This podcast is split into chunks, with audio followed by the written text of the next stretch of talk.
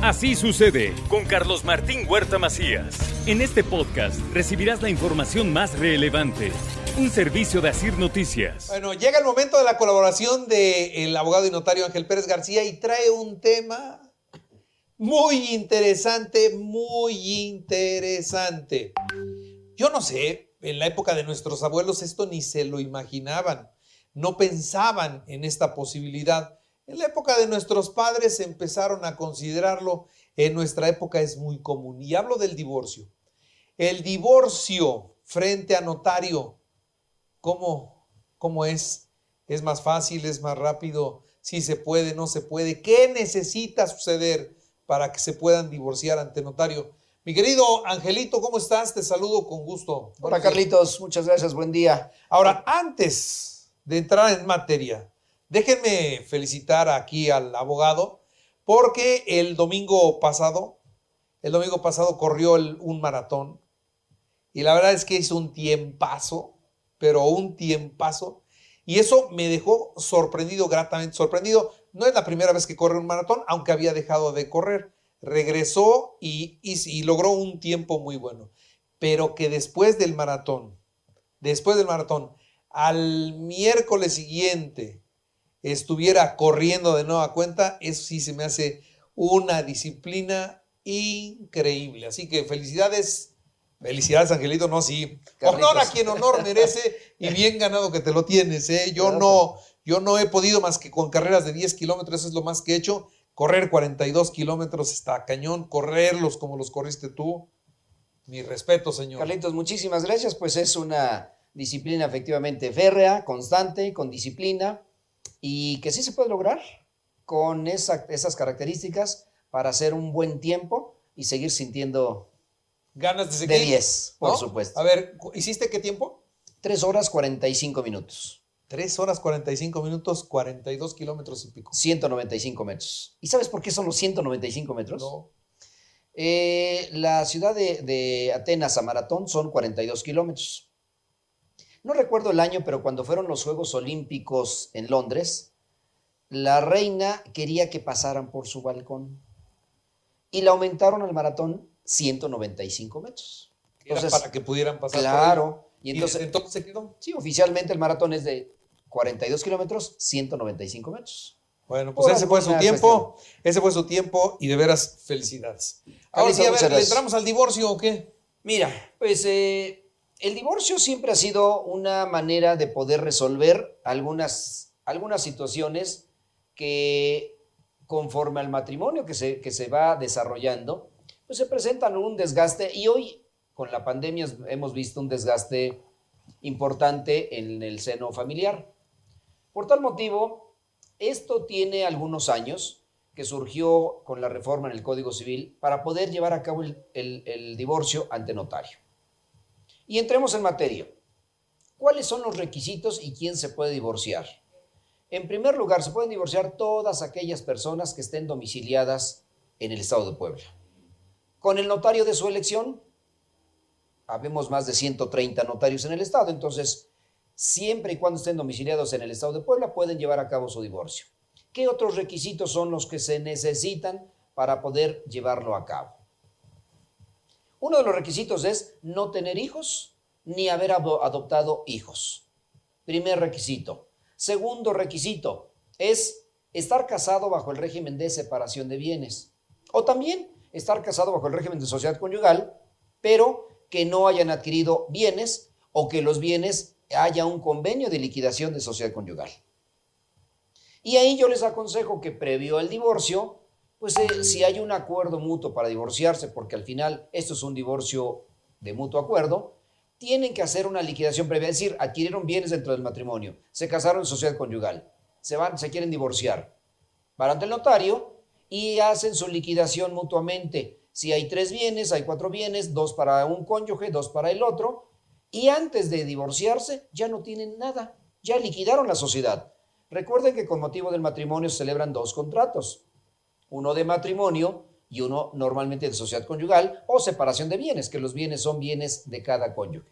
Si es sociedad conyugal, en ese momento se hace la liquidación previa en caso de que tengan bienes. o se celebra un convenio mediante el cual se da por terminada la sociedad conyugal mediante la liquidación de esos bienes a que le corresponden a cada uno.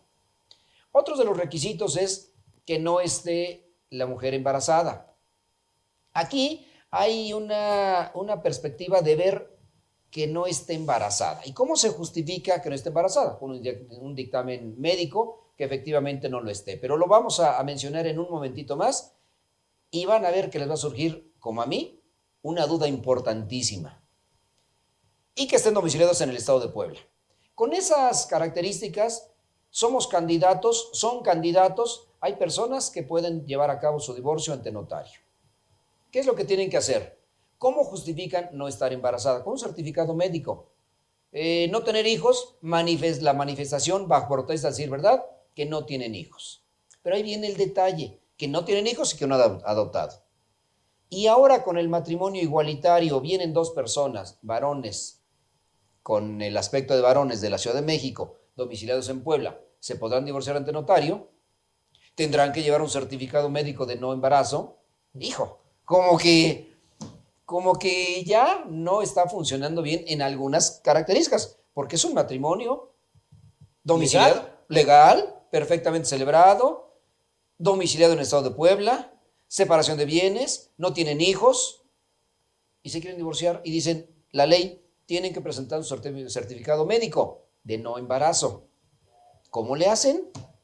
Ese documento Así como que, eh, sí es un documento, pero bueno, habla normalmente como el matrimonio hombre-mujer.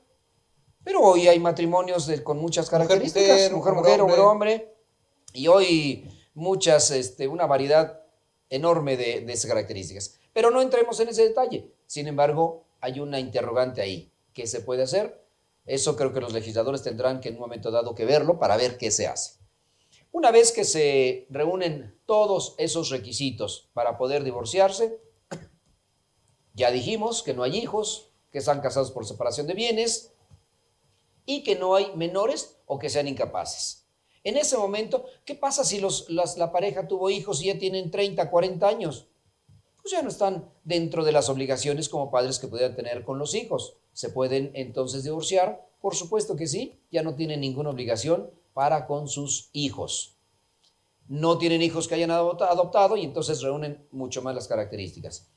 Una vez que reúnen estas condiciones, van ante notario y se levanta una acta de divorcio, en el cual manifiestan de manera clara y terminante su deseo de separarse de manera administrativa ante notario. ¿Y saben qué tiempo tarda ese trámite? Un solo día.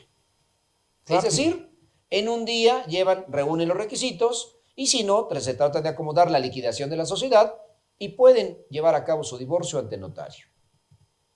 ¿Puede una persona estar obligatoriamente presente? No, se puede divorciar por apoderado. Hay unas personas, y han llegado a la notaría, personas que la mujer está aquí, la persona se fue a Estados Unidos, el, el cónyuge varón, y pues ya hizo su vida en Estados Unidos, ya está, tiene otra familia, tiene hijos. Y bueno, ya dicen, deciden divorciarse. ¿Le puede el Señor otorgar un poder a alguien aquí para que lo represente, para que lleve a cabo su divorcio? Sí, lo puede hacer. Y entonces con un poder llega ante notario el señor cónyuge representado por tal persona, llega la señora, firman ante notario y están divorciados. ¿Los dos pueden mandar representante legal? Por supuesto. Por supuesto. Se llegan a firmar un divorcio Dos personas que no están casados. Que no están casados, pero que son apoderados especiales para ese acto, para ese fin, para divorciarse. ¿Lo pueden hacer? Lo pueden hacer. Firman, se llevan su acta y están divorciados. Es el, el trámite que sigue es que el notario tiene 15 días a partir de la fecha de que se levante el acta y esa acta es como si fuera una sentencia ejecutoriada de un juez en el cual se declara disuelto el matrimonio por voluntad de los dos solicitantes. Y se gira el oficio al lugar donde se casaron y a la dirección del registro civil para que hagan las anotaciones y levanten el acta de divorcio. Y con eso, en dos, tres semanas tienen su acta de divorcio. Pero el divorcio se surte efectos desde el momento en que firman su convenio de divorcio y separación ante notario. Es decir, ¿qué tiempo tardó? Pues un día. ¿Se puede llevar a cabo? Sí. Descarguemos entonces el cúmulo de expedientes que en los juzgados se llevan a cabo y podamos, pueden hacerlo ante notario. de manera muy simple, acomodando las cosas si existe una sociedad conyugal, eh, terminar con esa sociedad y creo que sería lo más importante para poder resaltar que sí se puede llevar a cabo ese trámite ante notario. con algunas características que como ya vimos, bueno, hay un matrimonio de dos mujeres, las dos presentarán su acta de, digo, su certificado de no embarazo, pues son detalles. Así está la ley, no en este momento no vamos a, a, polemizar en eso, pero creo que sería una de las, de las cuestiones importantes que los legisladores tendrían que tomar en cuenta para poder resolver este detallito que por ahí tenemos, que bueno, pues dos hombres no pueden llevar a cabo, dos personas con caracteres de hombres no pueden llevar su certificado de no embarazo, ¿verdad? No. Muy bien, mi querido abogado, muchas gracias. Interesante tema. Se pueden divorciar ante notario. Así es. Muy bien. ¿En qué tiempo? Un solo día. En un día. Rápido. Gracias, Angelito. Carlitos, con mucho gusto. A tus órdenes. Así sucede con Carlos Martín Huerta Macías. La información más relevante, ahora en podcast. Sigue disfrutando de iHeartRadio.